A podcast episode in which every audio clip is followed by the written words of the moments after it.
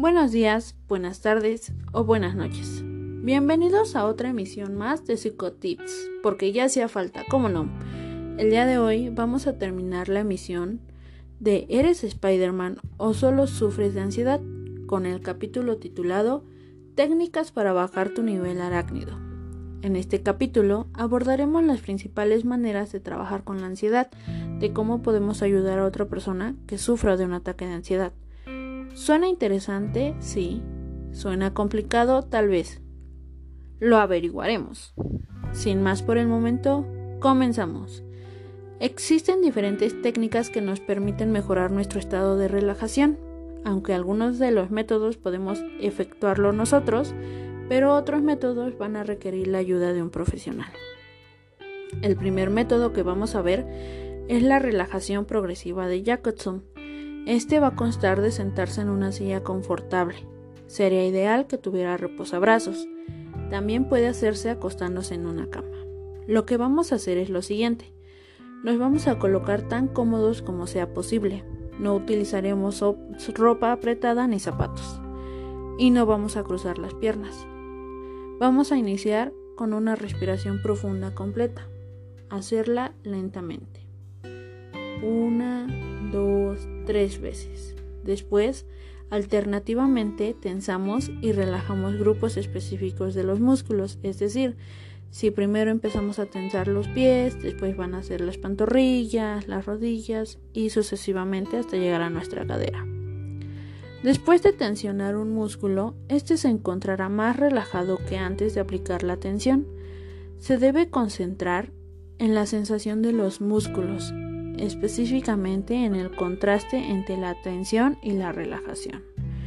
Con el tiempo, se va a ir reconociendo la tensión de un músculo específico y de esta manera seremos capaces de reducir esa tensión.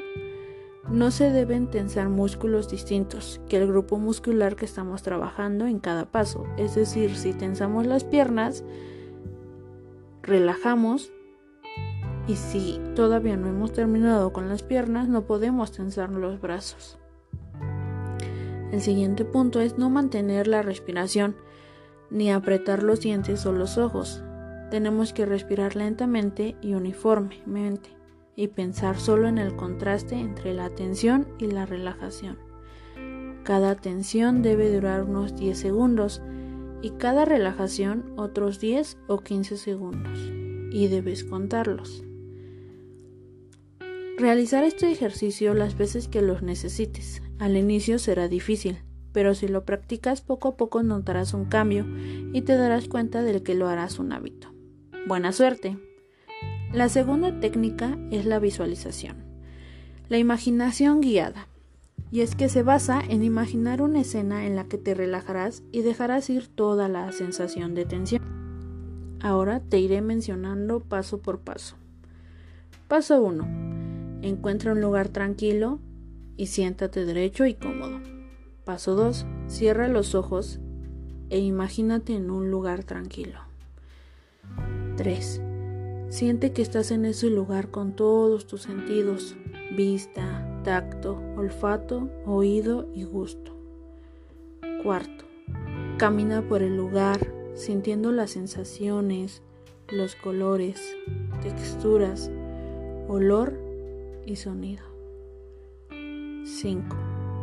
Pasa tiempo sintiendo cada sentido. Primero lo que ves, luego lo que estás tocando, luego lo que oyes.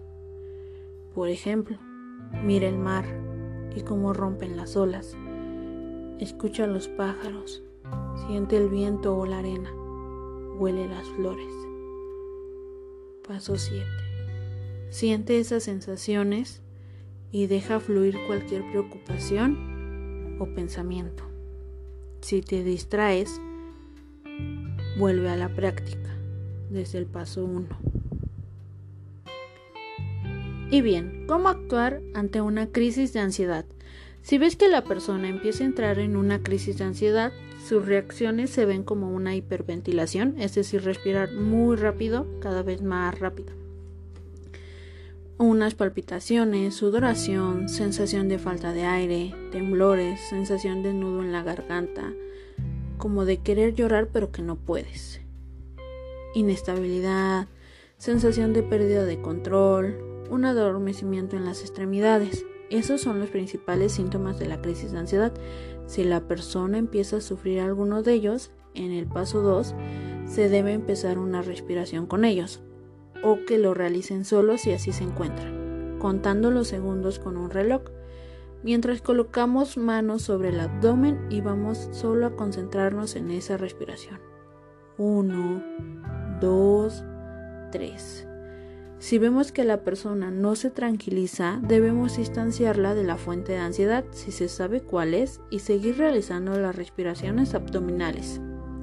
Si transcurre un minuto y la persona continúa hiperventilando, debemos colocarle una bolsa pequeña cerca para que pueda respirar dentro de ella, obviamente de papel, si no se tiene de papel que sea de plástico, pero que nada más ocupe eh, la nariz y la boca, encubrirla, ¿vale? No debemos cubrir la totalidad del rostro para evitar accidentes más graves.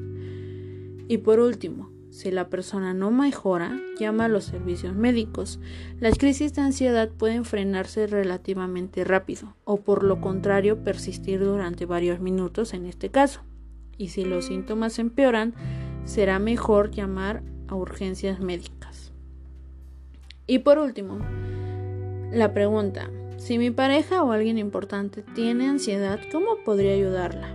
Bueno, para empezar, debes escuchar para entender y no para responder. Es importante escuchar lo que la persona con ansiedad tiene que decir y razonar con ella sin dejar de validar lo que piensa o lo que siente.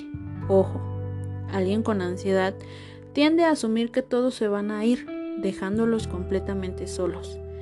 Demuéstrale que tú estarás para ellos, sin que te obliguen o sin esperar algo a cambio. 2. No le digas que está exagerando. Para las personas que no sufren de ansiedad puede sonar tan irracional lo que la persona con ansiedad está diciendo, pero para ellos es algo que en realidad les causa angustia, incertidumbre e insomnio. Ojo, no olvides preguntar en qué puedes ayudar. Algunas personas solo quieren que les tomes de la mano, o otras que solamente te quedes en silencio sin contacto.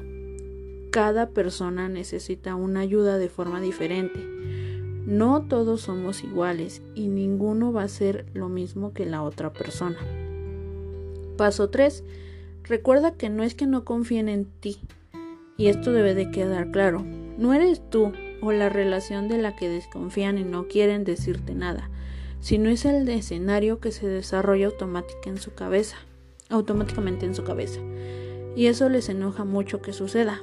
Entonces solamente escucha lo que tienen que decir y lo que te quieren decir sin abordar más. Paso 4.